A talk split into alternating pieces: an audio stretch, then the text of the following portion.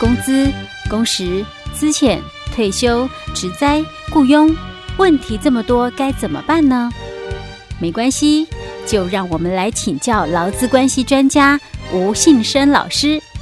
欢迎收听，老师帮帮忙。老师，老师，最帅气的老师，你长这么高要做什么？长高可以打篮球，还可以去做 model。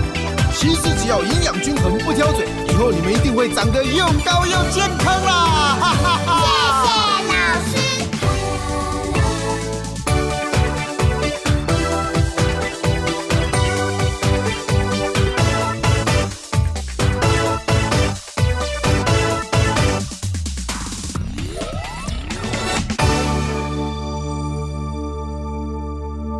好，老师帮帮忙，为您邀请到劳资关系专家吴信生老师。老师您好，佳慧你好，听众朋友大家好。好，所以我们今天继续来跟大家分享有关于那个呃就业服务的那个乙级考试哈。今年第二次乙级考试的题目，我们先前有分享了两题了，对不对？好，那继续我们今天来看第三题。哎，对，嗯，那第三题他提到了哦，假为这个派遣事业单位，那他雇佣了这个员工哦，含这个派遣劳工哦，总共有一百人哦。那因为这个新冠肺炎的影影响哦，所以导致业务哦受到了冲击哦，所以请你回答下列问题哦。所以这个大概就是十四题的一个部分哦，融合了十四，再融合了我们去年的修法，嗯。哦，新的这个修法哦。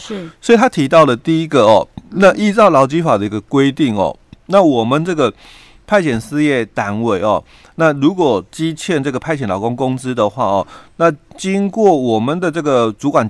机关裁罚，或者是依据哦二十七条的一个规定哦，限期这个给付哦，用借期未给付的话哦，嗯，那这个派遣劳工哦，可以向哪一个单位哦请求给付？嗯哼，哦，那其实就是考我们去年的修法二十二条之一哦，嗯，那其实就两个单位嘛，一个就是派遣事业单位，另外一个就是用人单位，对，就二选一。哎，我会耶。因为老师之前有分享过，我印象还蛮深刻的哈。嗯、那时候我就觉得说，哇，那那个用人单位如果已经付了一次给派遣公司，派遣公司没有给派遣的劳工，结果他还可以跟他再要一次，欸、对，没错，所以我印象很深刻。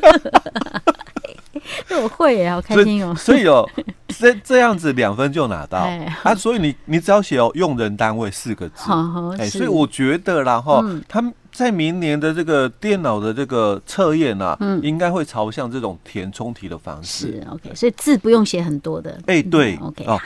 那再来哦，他又写讲了哦，那呈上哦，嗯，那我们这个派遣的工人哦，嗯，如果发生职灾的话，是那这个单位哦，哦，或者是单位就指用人单位了哦，或者是这个派遣事业单位哦。依这个劳基法的规定哦，这个给付的这个补偿金额哦，嗯、那依照我们六十三条之一的这个第四项的一个规定哦，嗯、可以抵充哪一种哪一事故的哪一种金额？那也是哦，嗯、哦，也是就是考我们去年的这个考题，嗯、哦，就是去年的这个修法的一个部分，嗯、哦，那就看你知不知道。我我不知道，我还在想抵充同一事故哪一种金额？不是那个职灾的那个劳保的补偿金吗？对，其实它就是考那个地方，就我们职灾补偿里面的一个规范。嗯哦，那我们的这个这个以前的话哦，我们劳基法五十九条是讲说我们的这个。劳保的这个给付哦，嗯、可以拿来抵我们的这个职灾的这个补偿金。对啊，那以前的话哦，在我们的这个就是劳工资啊，他工资，我我们的这个派遣工人呐、啊，嗯，他们很辛苦，就是以前他们常常被踢皮球，踢来踢去。嗯，那你你不是我的工人，你是那个派遣。单位过来的，嗯、你应该回去找你的这个派遣的这个老板哦，那你不应该来找我才对。以前常常他们会被这样踢来踢去哦。那我们现在就六十三条之一就跟他规定了哦，那、嗯、那个不管是要派也好，嗯、或者派遣也好，是，那你们都应该要。共同来负担，就是说这个连带补赔偿的一个责任、嗯、哦。所以他讲的就是你可以来抵这一块。啊，那老师，那他这个同一事故，他想哪一种呢？那我们的答案应该是哪一种？哪一种？就是工不是工资补偿吗？是要这样写吗？对，就是那个职灾的那个补偿金、嗯、是。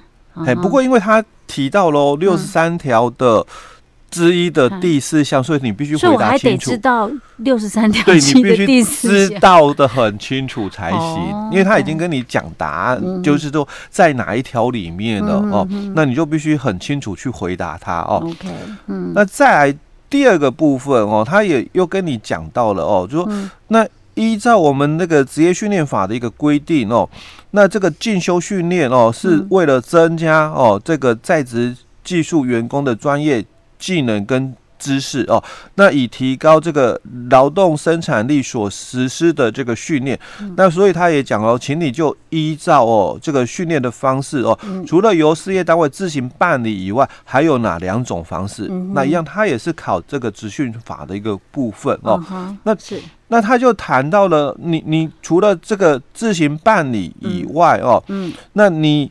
还有哪两种？当然，你也可以委托，或者是叫哎委托外面的来办理，或者是叫他去参加，就是这两种指派参加哦，去去参加外面的一些呃上课。其实跟我们实务吼，你如果有去呃，就是我们的一些什么课程，你有在上课的话，大概就会知道。如除了我们单位自己办训。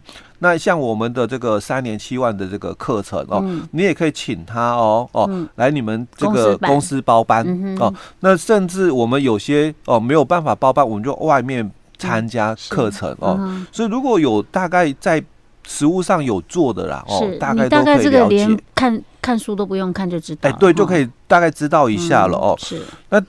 第三小题，他就谈到了、哦，嗯，那依照我们性别工作平等法的一个规定哦，嗯，那主管机关为了协助因为这个结婚、怀孕、分娩哦、育儿或者是照顾家庭而离职的受雇者，获得再就业的一个机会，嗯、那应该要采取哦这个哪两种的一个作为哦？那基本上哦。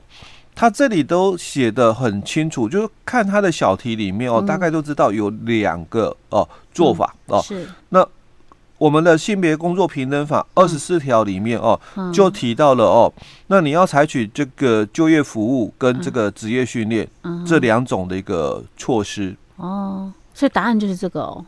哎，对，就就这两种而已。哎，OK，好。好，那。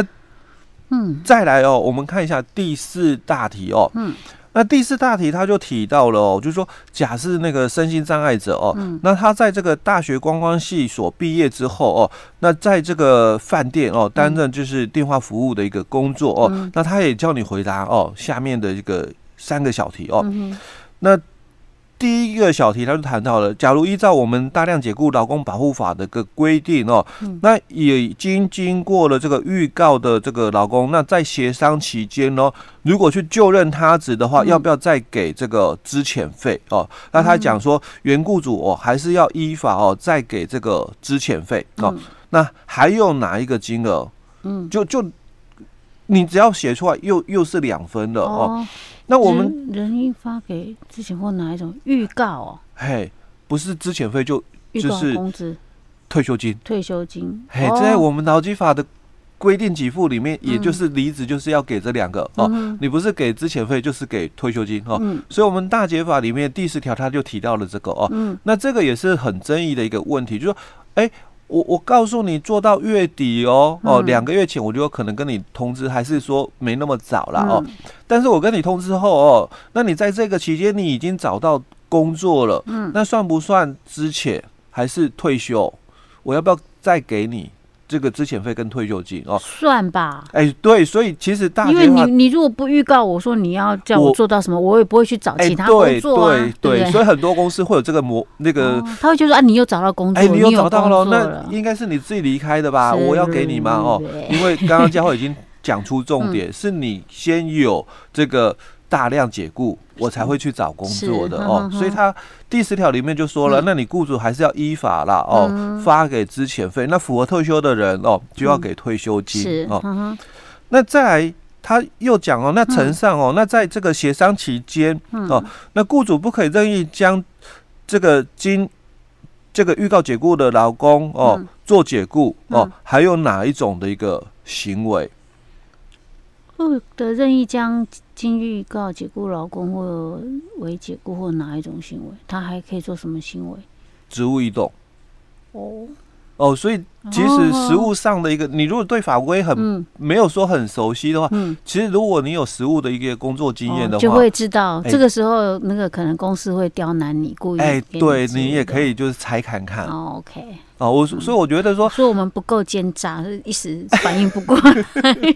因为在实物上其实常常有，那其实，在这样的一个就是说。情境题里面呢，哦，比较容易发挥。OK OK，哎，所以它其实有难有简单哎，对，也不一定全部都很简单哦。对，你只要稍微哈，不用像以前很刻意去死背，嗯，你可能有一点理解了，你就会大概又有。有些可以猜一猜，对，你就可以猜一猜了哦。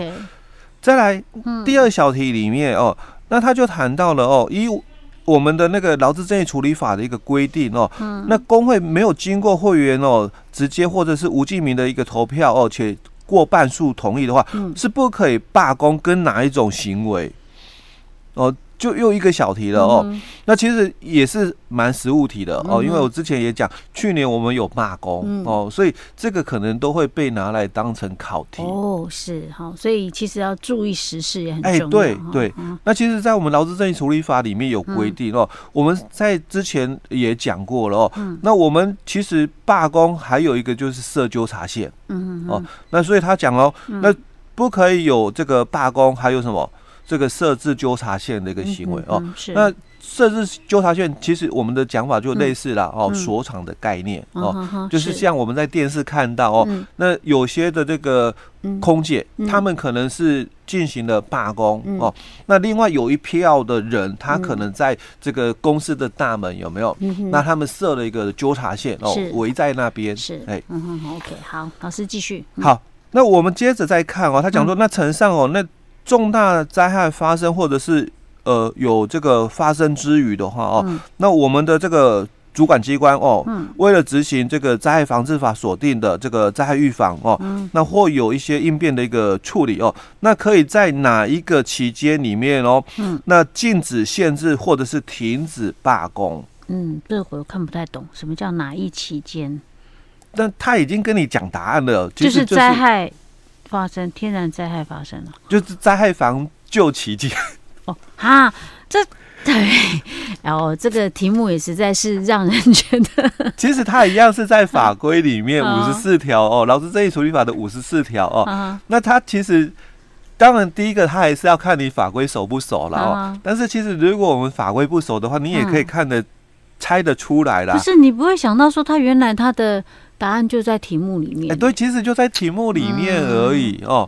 那只是说，如果你对法规有熟，有稍微看过，有点印象的，你就会知道怎么写。当然就是指说灾害防救期间，那还是要有一点记忆，考有点记忆。但是不用像以前那种死背的那么辛苦。是，对。OK，老师还有第三小题。对，第三小题。对，那我们看一下哦。他说，甲经过大量解雇之后哦，经过这个职业辅导评量哦，符合。庇护性就业哦，嗯、那一我们身心障碍者的这个权益保障法的第四十一条的第一项规定哦，嗯、那应该由我们这个单位哦、嗯、来提供这个工作哦，嗯、那并由双方哦以哪一种方式来签订契约？嗯，哪一种方式、啊？这个题目有，嗯、就是这个法规哈、是申申报身障的这个。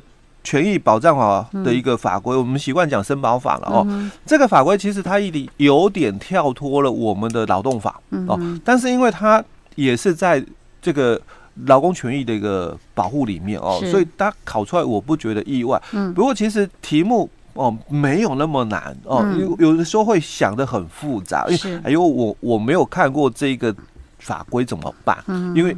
它范围很广哦，因为我们考就业服务以及它的范围非常广，嗯、那我们不可能说每一个对啊，都去看，都那么清楚。对，那其实哦，如果常听我们节目的哦，大概就可以了解哦。不定期劳动契约吗？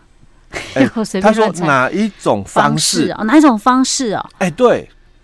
那其实我们在节目里面一直强调哦，我们我们哎有点很接近了，哎，就是我我们的规定里面哦，我们大多数都是什么？嗯，要事跟不要事哦，要事跟不要事，基本上哦，就是指刚刚佳慧提的书面契约。OK，好，所以我回答纸本应该可以。哎，但是因为我我觉得啦，我 就是说他已经他已经把你讲法条哪一个的一个内容了，那基本上应该是讲说书面啊，是 OK，他就是要考你记忆呀。哎，对，但不难，因为刚刚佳慧已经猜出来了。可是因为你对法律的字眼哦不了解，是我们。在法条不会写纸本契约，我们就讲书面这样子。对，一定会讲书面契约。所以那个 刚刚也算猜对了。法规还是要多看一下这样子哈。OK，老师，我们今天先讲到这里。好。